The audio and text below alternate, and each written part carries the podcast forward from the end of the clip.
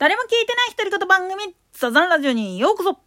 今月は、あなたのせいよ〇〇さんというテーマでお届けしております。まあ、12月末ぐらいに、宮崎県知事選挙が行われて、その結果、まあ現職が勝ったわけなんだけど、なんで東国原が落ちたかっていう話をする前に、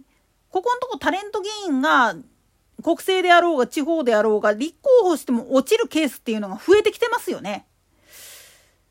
まあ、あくまでもオイラ的な邪推な考え方をしてしまうと、それはやはり大橋巨船のやらかしたことっていうのが一番響いてんじゃねえかなっていうふうに思うんですよ。なんでやねん。というかね、昭和の頃のね、タレント議員っていうのは、それこそ本当にネームネームバリューでメディアの報じ方なんかもそうなんだけれどもそういうのであまり選挙活動せんでも通ってたっていう部分はあるっちゃあるんですよね。とはいえね昔のだからまあ比較対象に横山の奥だとか西川きよしとかあっこら辺取り出していくのはちょっとあれかもしんないんだけれども彼らは彼らで一応タレント活動をしながらも国政とを行うにおいて何が国民を求めているものなのかどういうふうな形で進捗してるかっていうのを伝えるのが自分たちの使命だっていう思いがあったわけなんですよね。だから国会がない時あるいは招集がかかってなくってタレント活動の方に勤しめる時はなるだけ自分が出ていたレギュラー番組の中でできるだけ自分たちが関わっている仕事に関しての進捗情報とかそれから審議の内容の解説とかすごいやってはったんですよね。これはこれでねやっぱりね現場の人間だからこそ分かることでありそしてそれを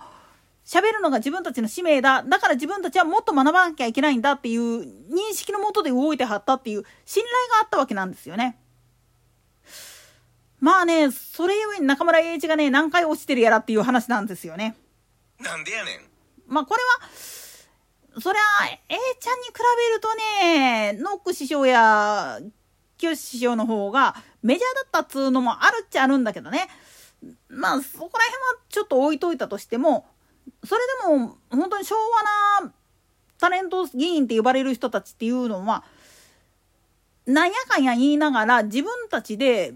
やれることできることっていうことにすごくまあ言ってみれば先鋭化していってた部分があってだからこそ自分たちは国会のスポークスマンだっていう位置づけで喋ってらっしゃる部分っつうのもあるんです。もちろん喋っちゃいけないことっていうのもあるからそれはなるだけ番組の中では触れられたとしてもまあ自分の秘書あるいはマネージャーさんに丸投げみたいな形にしてはぐらかすっていう方法をやってましたけどね。なんでやねん。それでもやっぱり自分の担当する番組持ってるレギュラーを持ってるっていう強みを生かした上でそういうことができるっていうのは一つの信頼関係だったんですよね。じゃあなんで巨泉さんはまあ言ってみると途中でやめちゃったかっていうとこれ分析していくとまあ、3つポイントがあるんですよね。1つ目は、ネームバリューだけで代議士になる、あるいは国政議員、参院議員になるっていうパターンをやったとしても、その所属している政党が求めているものっていうのと自分のやりたいことっていうのがちぐはぐになってたら意味がないっていうふうに感じたっていうこと。で、2つ目は、いわゆる頭数を揃えるためにまあ言ってみれば容認してくれたとかって言うんやったらこれは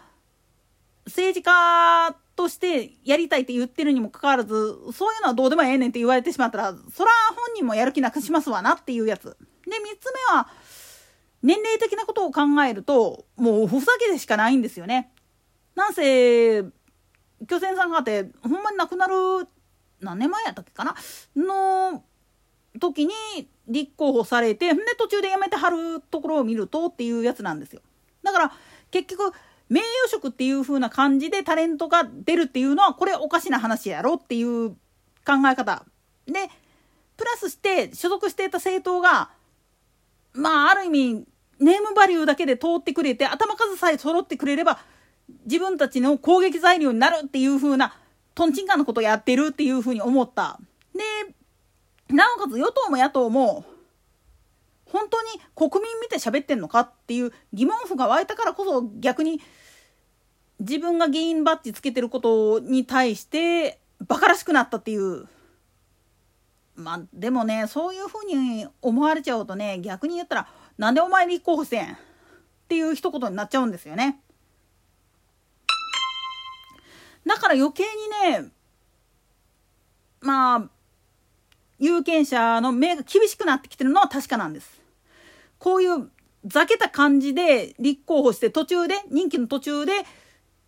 まあ、比例制でやったりする場合やったら、予備の候補がおって、それが繰り上がり当選という形になるから、いいんだけれども、いわゆる選挙区選挙で投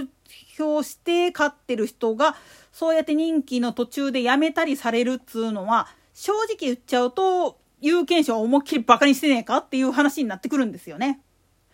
だから、巨泉さんのやった態度っていうのは、一方でもう有権者の立場から見ると、お前ざけんじゃねえっていう話になるし、かといって、その人の性格っていうのをよく分かってらっしゃる人であれば、ですよねな話になってくるわけなんですよね。ここの部分がすっごく難しいわけで、特に若いタレントさんとかが選挙に出てきてかっこいいこと言ってやっているまあ、山本太郎なんかが特にそうなんだけれども、ああいうのは、勢いだけで言ってる部分っつうのがすっげえあるわけなんです。でも中身はすっかすかなんですよね。正直なことを言っちゃうと。で、かつ、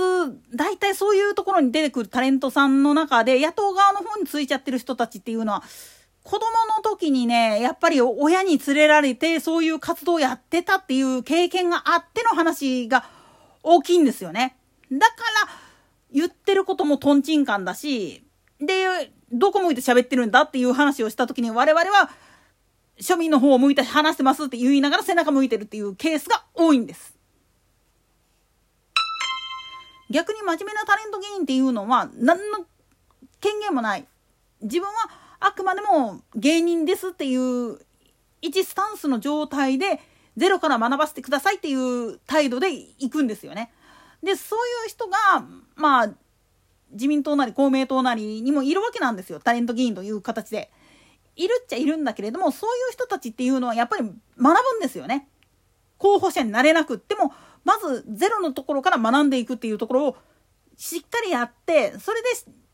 まあ